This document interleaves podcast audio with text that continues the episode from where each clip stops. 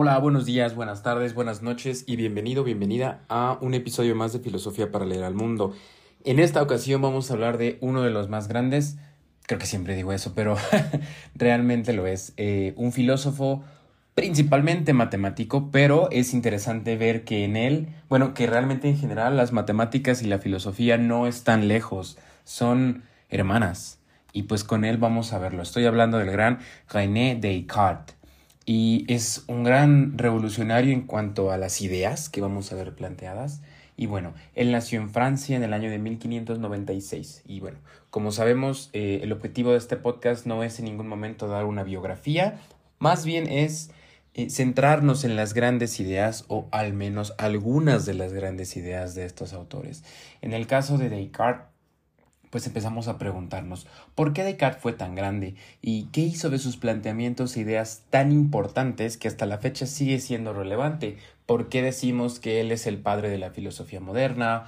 Eh, como matemático y como buen, excelente matemático es considerado junto con Fermat eh, padre de la, filo, perdón, de la geometría analítica, una rama de la matemática súper interesante, pero bueno, eh, todo el asunto comienza con algo tan sencillo como una duda, como todo en filosofía, pero vamos a ver que aquí Descartes tiene un acercamiento a la duda muy particular, ¿no?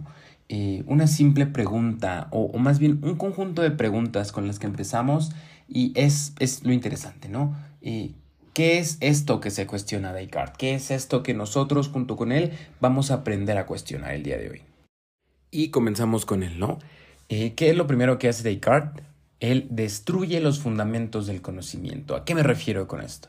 Y bien, pues bueno, para las épocas de Descartes, como para la época de muchos otros filósofos, eh, existían muchos preceptos acerca de cómo deberían de funcionar las cosas, la vida en sociedad, la vida personal, espiritual y bueno, bla, bla, bla. En lo que nosotros nos vamos a centrar, que es lo que diferencia a Descartes de esto mismo, porque bueno, si nos hemos dado cuenta en los episodios anteriores de hablando de otros autores, pues es como ya lo clásico, ¿no? Tenemos un filósofo en una época tal y tal y cuestiona y esto, pero ¿qué hace particular a Descartes? Pues bueno, eh, lo que Descartes comienza a cuestionar, o de a poco tal vez, es la ciencia o el conocimiento que en esos entonces se entendía como científico. Es decir, ya teníamos una respuesta para todo. Para esos años, hace casi 500 años, o bueno, menos de 500 años, se tenía la idea de que ya todo estaba resuelto, ¿no? O sea, ya había respuestas para todo. Tienes una duda, pues ya el conocimiento científico te lo ofrecía. O sea, ya no había mucho más que hacer porque pues también la religión, la idea de Dios daba las respuestas. Entonces, bueno, eh, Descartes comparte con nosotros en algunos de sus escritos que su formación académica de hecho fue bastante buena. Esto es eh, las mejores escuelas, mejores profesores y básicamente el acceso al mejor conocimiento de aquella época. Eh, pero bueno, sin embargo, él mismo nos comparte también que todo lo que él aprendió, o lo que pudiera haber aprendido, es cuestionable. ¿Por qué? Y bueno, sencillamente porque él vio la fragilidad sobre la cual estaba construido aquel conocimiento científico, ¿no? Eh, y se preguntaba si acaso habría alguna manera, alguna forma en la que pudiéramos llegar al punto del conocimiento en el que ya no pudiese ser derrumbado, es decir, en el que ya no viéramos fisuras, en el que ya no hubiera un cuestionamiento sencillo y, el, y pues este eh, este conocimiento, supuesto conocimiento, se tumbe, ¿no? Entonces, prácticamente todo lo que hasta ese entonces se entendía como una ciencia tenía su base en la intuición. Y bueno, no porque esto sea malo, simplemente pues era su base, ¿no? Pero lo que Descartes comienza a hacer, y esto lo vamos a ver reflejado sobre todo en su escrito de las meditaciones metafísicas. Vamos a ver que es bastante, bastante metódico como lo vamos a explicar más adelante, pero pues solo quiero dejarlo ahí. En fin, ¿de dónde viene esta intuición o de dónde viene dicha intuición? Es decir, nosotros observamos las cosas, ¿no? Nosotros hacemos inferencias acerca de lo que vemos, lo que oímos, lo que percibimos. Y justo, ¿cómo llega a nosotros esta información? ¿A través de qué? Y pues bueno, llega literalmente a través de nuestros sentidos, ¿no? Desde eh, la visión, el olfato, el tacto, gusto, el oído, etc. Eh, pero bueno, ¿qué son estos sentidos al final? Porque a través de ellos percibimos todo. Es algo tan obvio, quizá tan evidente, aparentemente, que no lo cuestionamos. Pero ¿qué son estas cosas? Y bueno, acá viene uno de los puntos más cruciales en el desarrollo que va a ser Descartes.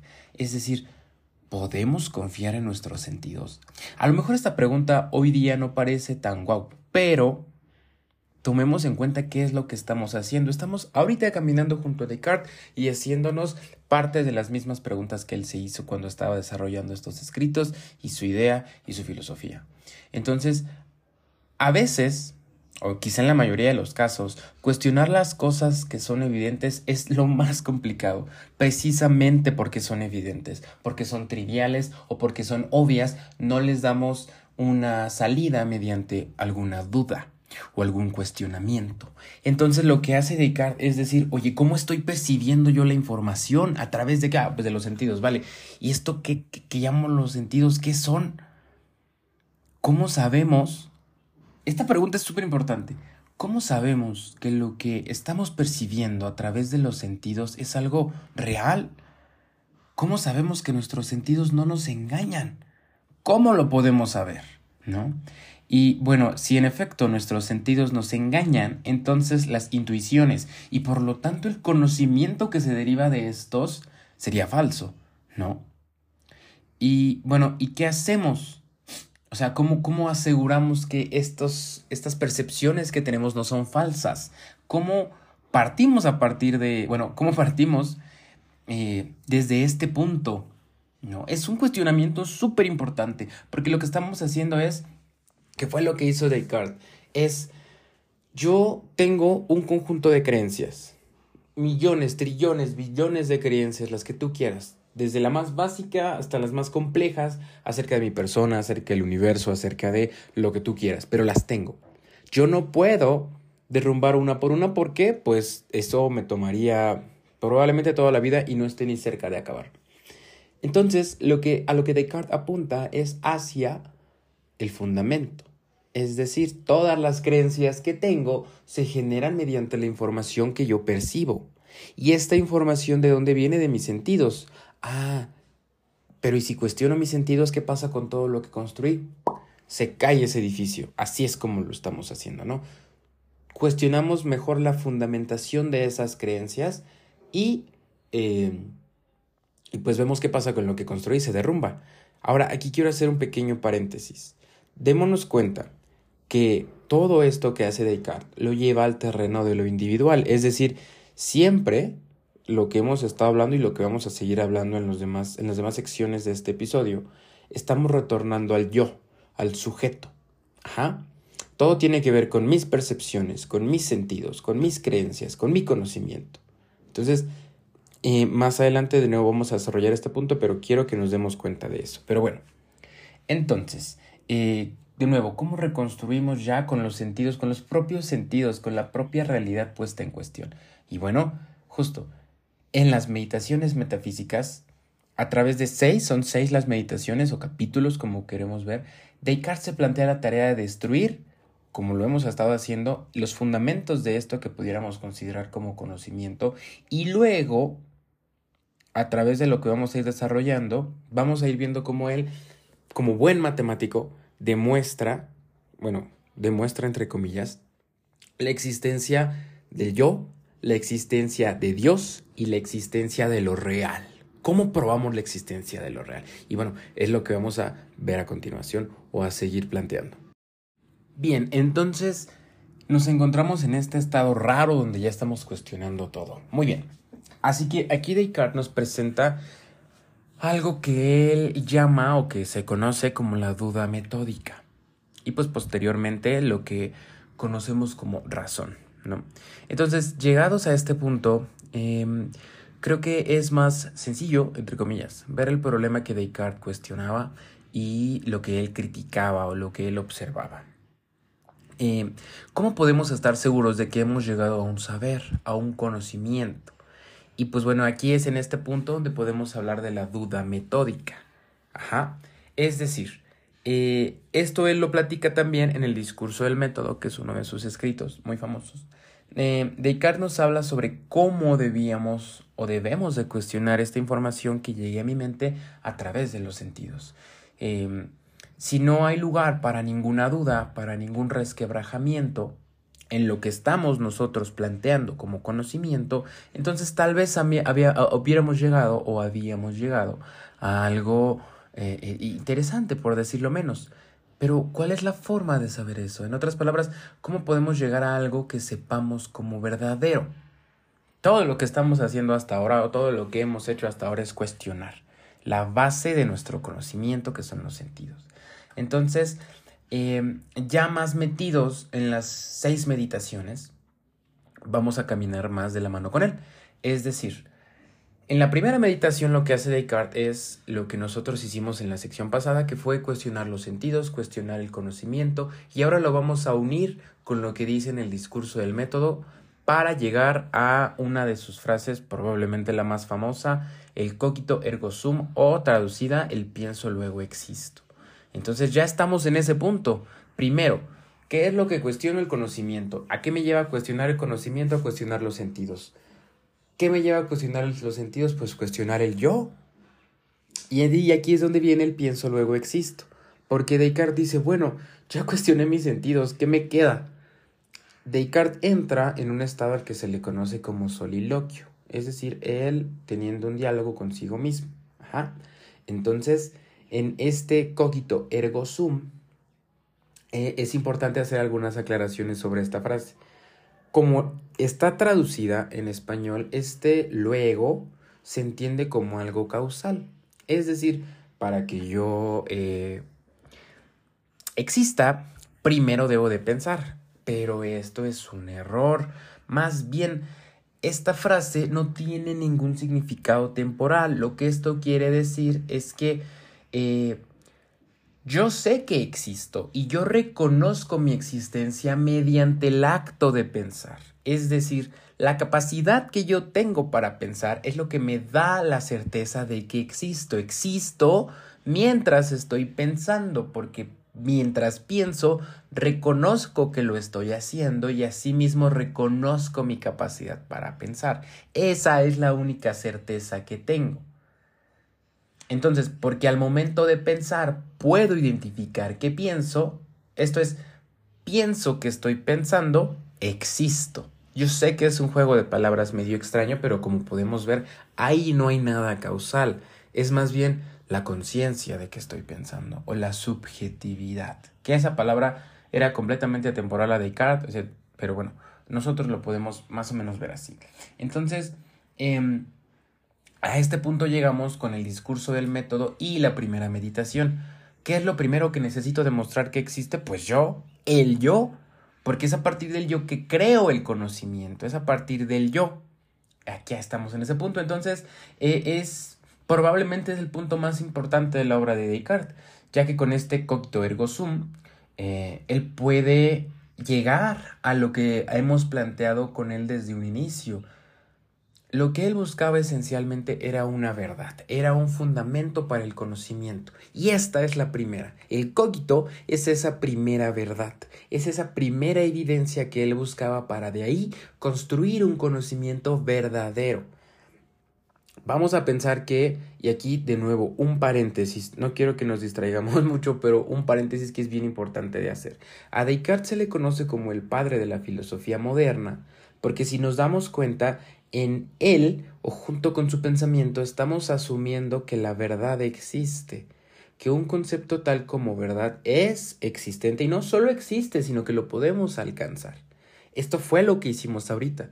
Alcanzamos supuestamente la verdad de que yo existo porque me reconozco pensando.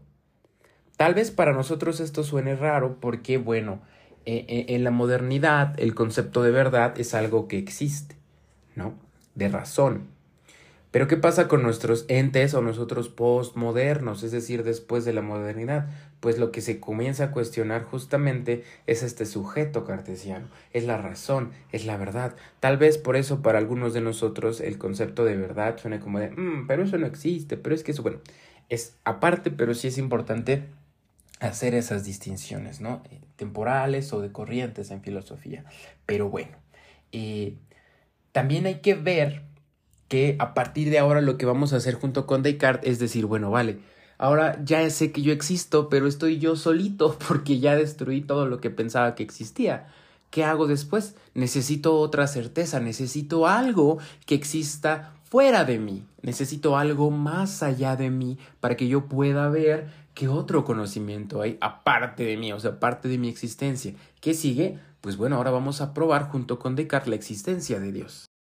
¿Cómo probamos la existencia de Dios según Descartes? Pues bueno, este es una, esto todo viene en la segunda meditación, ¿no? En la segunda meditación metafísica, que es una prueba, se le llama ontológica de la existencia de Dios.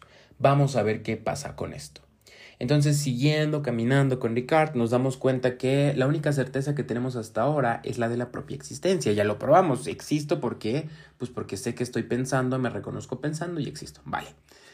Ahora, eh, es esta primera verdad de este coquito que nos toca demostrar cómo es que todo lo demás existe. Por ejemplo, cómo sé que mi propio cuerpo existe, eh, que esta realidad que percibo es verdadera. ¿Cuál sería el primer paso? Y pues bueno, el primer paso según Descartes es fijarnos en Dios. ¿Qué pasa con Dios? Bueno, Dios es lo único perfecto. ¿Cómo sabemos que Él existe? Pues bueno, veamos el siguiente argumento que plantea Descartes. Dios es perfecto e infinito, ¿vale? Nosotros, yo, tú, como seres humanos que somos, somos criaturas imperfectas, somos criaturas finitas, es decir, nosotros tenemos un fin. Entonces, para que la idea de algo perfecto e infinito como la de Dios se encuentre dentro de nosotros, entonces quiere decir que de entrada, eso que es perfecto eso que es infinito debe de estar fuera para que nosotros tengamos dentro su idea. Es decir, algo o alguien que sí es perfecto tuvo que plantear esa idea dentro de nuestra mente. ¿Y quién es o qué es ese algo perfecto? Dios.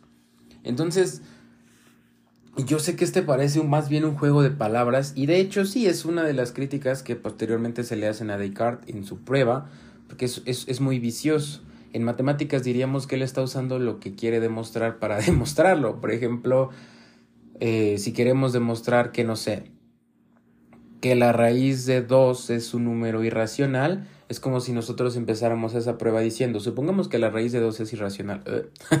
es decir, aquí Descartes no está probando realmente nada. Lo que él está haciendo es, desde su subjetividad, desde el yo, es muy importante esto, él está asumiendo, ya, ya está empezando por asumir que la idea de Dios está dentro de él, es decir, que existe la idea de Dios. Y a partir de ahí dice, bueno, pues como Él es perfecto y yo no, como Él es infinito y yo no, pues entonces Él debe de existir, porque en una criatura, en una criatura eh, imperfecta y finita como yo, no podría existir esa idea a menos que, lo, que eso está existiendo. Sí es enrevesada y sí es eh, una prueba muy curiosa, pero vaya, o sea, nosotros como contemporáneos, como ya personas que viven más, casi 500 años después que él, pues podemos decir, bueno, ¿de qué me estás hablando? Pero es un esfuerzo en el pensamiento bastante grande porque, eh, pues bueno, como buen matemático de Descartes, y aquí de hecho las seis meditaciones son prácticamente pura matemática. ¿Por qué pura matemática? En el sentido de que él está planteando lo que nosotros ya conocemos como axioma, es decir, verdades que no pueden ser cuestionadas, en teoría. También eso es una contradicción para el pensamiento de él, pero bueno, eh, plantea un axioma y con base en ese axioma él va derivando verdades, lo que nosotros podríamos conocer como teoremas, proposiciones, lemas, y así va construyendo el edificio del conocimiento. Eso es algo que no se hacía en esos entonces. Por eso es que es tan importante, tan fantástica y magnífica la obra de Descartes. Pero bueno, nosotros en teoría ya probamos la existencia de Dios. Em, entonces, em, ya no solo tenemos la certeza de nuestra existencia, sino también la de Dios. Y a partir de la existencia de Dios, que en teoría ya probamos, pues podemos ver qué es cómo o cómo es que lo demás, todo lo demás existe. Y es ahí donde la tercera, cuarta, quinta y sexta meditación entran en lugar. En las demás meditaciones lo que hace Descartes es, bueno, dices, bueno, ya sé que existo, ya sé que Dios existe y con base en estas certezas puedo entonces eh, ir construyendo la realidad. probar que la realidad existe. Ahora, aquí hay una metáfora muy famosa que utiliza el propio Descartes, la del malin o del genio malvado. ¿A qué se refiere esta, esta eh, metáfora o esta construcción que él plantea? Em, lo que pasa con lo que tenemos a continuación es que eh, al final, ¿cómo podemos saber que la realidad que nosotros tenemos es real? Es decir, Dios nos da la capacidad de percibir la realidad, ¿no? o sea, a, palabras de Descartes, nos da, la, nos da la capacidad de percibir la realidad, nos da la capacidad de, de experimentarla. Pero ¿qué me asegura que yo o mis percepciones no estoy siendo engañado, no estoy siendo, no me están tomando el pelo, no me están viendo la cara de güey, algún otro ente. Y él, les digo, propone el Malangini en francés porque él escribió en francés. Eh, también en latín, pero principalmente en francés para que en teoría todos lo leyeran, ¿no? Bueno, todos, pues sí, todos los que hablaban francés. Pero bueno, eh, entonces esta metáfora del Malangini simplemente es una forma de decir que eh, pues debemos de tener cuidado con las percepciones, porque como sabemos, otra pregunta famosa que se hace de Descartes es, ¿cómo sé que no estoy soñando? ¿Cómo sé que esto que yo entiendo como realidad es, es, es, no es un sueño? ¿Cómo sé que sí es real? ¿Cómo sé que no estoy soñando toda mi vida? Preguntas muy fundamentales, ¿no? Entonces, ¿cómo puedo saberlo? ¿Cómo puedo saber que en efecto estoy, eh, eh, no estoy soñando? Entonces, yo existo, yo pienso, Dios existe, las verdades son alcanzables, porque todo lo que, en todo lo que hemos dicho, algo que está, que estuvo implícito es que, pues al decir yo existo, estoy afirmando algo. Yo pienso, Dios existe, la realidad existe, estoy afirmando cosas, ¿no? Entonces, de entrada, aquí estamos suponiendo que las verdades son alcanzables. ¿Y qué sigue? Y pues bueno, eh, acá como lo habíamos platicado ah, ah, en las secciones anteriores, no perdamos de vista que todo lo que se encuentra en el centro, o principalmente lo que está en la centralidad de lo que habla Descartes, es el sujeto, el yo. Se le llama a esto sujeto cartesiano. ¿No? Eh, yo me encuentro en el centro porque es desde mi idea desde mi subjetividad, que todo lo demás existe, tan solo la realidad, Dios, obviamente yo.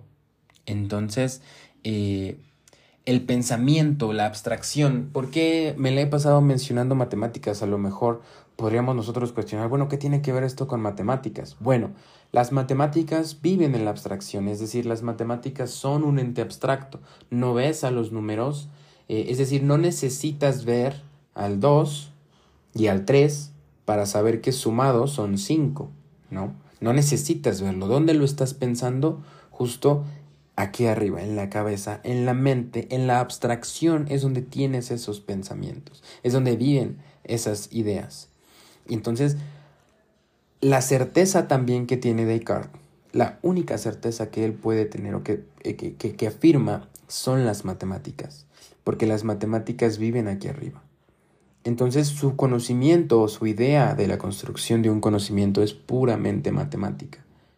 Por ejemplo, yo también mencioné que él era el padre, junto con Fermat, de la, de la geometría analítica. La geometría analítica es una forma, es súper es, pegada esto que hemos estado haciendo. Es una forma de combinar al álgebra y a la geometría, la geometría euclidiana. ¿Qué pasaba con la geometría? Que para tú hacer eh, aseveraciones, afirmaciones o demostraciones en geometría, tú tienes que ver las figuras, literal, las, puedes dibujar, las puedes ver, tienes que dibujarlas y posteriormente con estas, eh, esto que tienes a la vista, pues puedes continuar. Pero Descartes dice, bueno, yo no tengo que verlo, puedo llevarlo todo a un análisis abstracto y ahí es donde entra el álgebra. Entonces, la geometría analítica lo que hace es dar camino para que el álgebra tome control, de, por una manera de decirlo, de la geometría y yo ya no necesite de ver las figuras, yo ya no necesito ver la geometría para hacerla. Entonces, dos de los planteamientos fundamentales de la geometría analítica son eh, a un lugar geométrico le corresponde una ecuación algebraica. Lugar geométrico lo podemos pensar como alguna gráfica en el plano, en el espacio tal vez. Eh, le corresponde una ecuación, una ecuación como las que conocemos y a cada ecuación le corresponde un lugar geométrico. Esa correspondencia es la misma idea de lo que hemos estado hablando de Descartes. Porque al final Su idea de plano cartesiano, este plano con un eje Y, con un eje X, es para darle un lugar eh, a un punto en el plano, es decir, es para asignar un lugar espacial. Y esto no solo lo podemos pensar en términos de matemáticas, sino inclusive en términos de sujeto, en términos de yo, nos estamos dando un lugar en el espacio. Es magnífico. Pero de nuevo, su obra nunca pierde lo matemático y a mí pues eso me fascina. Pero bueno, entonces, em, de nuevo aquí es donde viene también la idea de racionalismo, ¿no? Eh, porque pues todo esto está dentro del mismo acto de pensar. Pero bueno, de todo esto que hemos hablado, de todo esto que hemos ido desarrollando, ¿qué podemos concluir? Y bueno, aquí también otro, otro paréntesis, quizá más bien comentario, es que cuando yo hago un episodio de alguno de estos autores, en ningún momento asumo que todo, que lo que dije ya es todo lo que hay que decir y ya hablé toda su obra. No, o sea, de nuevo, solo son ideas muy puntuales acerca de su filosofía, ideas muy, muy puntuales, pero pues las obras de todos estos autores se extienden. Entonces, ¿qué podemos concluir? Y bueno, yo pienso, a mi parecer, que lo fundamental para poder entender a Descartes es la sensación de extrañeza. ¿A qué me refiero? Hoy cuando salgas, bueno, si estás fuera de tu casa o en tu casa o donde sea que estés, mm, intenta introducir esta extrañeza en esto que estás haciendo o donde estés. ¿A qué me refiero? Esto que ves, esto que sientes, pregúntatelo en serio. Yo sé que puede parecer una pregunta trivial, pero lo que vas a sentir cuando te preguntes esto, verdaderamente acepta esta pregunta. Yo sé que me estoy poniendo un poco religioso, pero a lo que me refiero es, verdaderamente intenta preguntártelo de una manera eh, abierta. ¿Cómo sabes que lo que estás percibiendo a tu alrededor, tus manos, tu cuerpo, tu sentir, no es un sueño? ¿Cómo lo puedes saber? Si te lo preguntas y sientes un, un, un, sentimiento, una emoción tal vez extraña, un, algo ajeno a ti, eso, eso es con lo que puedes empezar a entender a Descartes, esa sensación que tienes.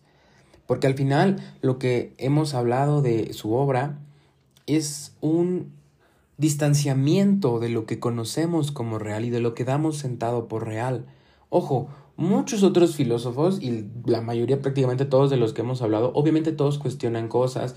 Nietzsche, el, último del que hablamos, cuestionaba la realidad, pero todos, al menos ellos, desde el punto de vista que lo abordamos, cuestionan, sí, aspectos de la realidad, pero siguen, hasta cierto punto, encuadrados o enmarcados desde lo que conocemos como real. Se cuestiona, eh, se cuestiona lo que aspectos de esa realidad, por qué funcionamos así, por qué vemos esto, lo otro, pero no nos salimos del marco. Lo que estamos haciendo ahora con Descartes es cuestionar ese mismo marco. Entonces, de verdad, yo te invito a que te cuestiones cuando salgas de nuevo, si ya estás afuera, lo que sea, esto que estás viendo, esto que estás viviendo, ¿cómo sabes que no es un sueño? ¿Cómo sabes que este cuerpo que tú sientes, con el que me estás escuchando, eh, es real?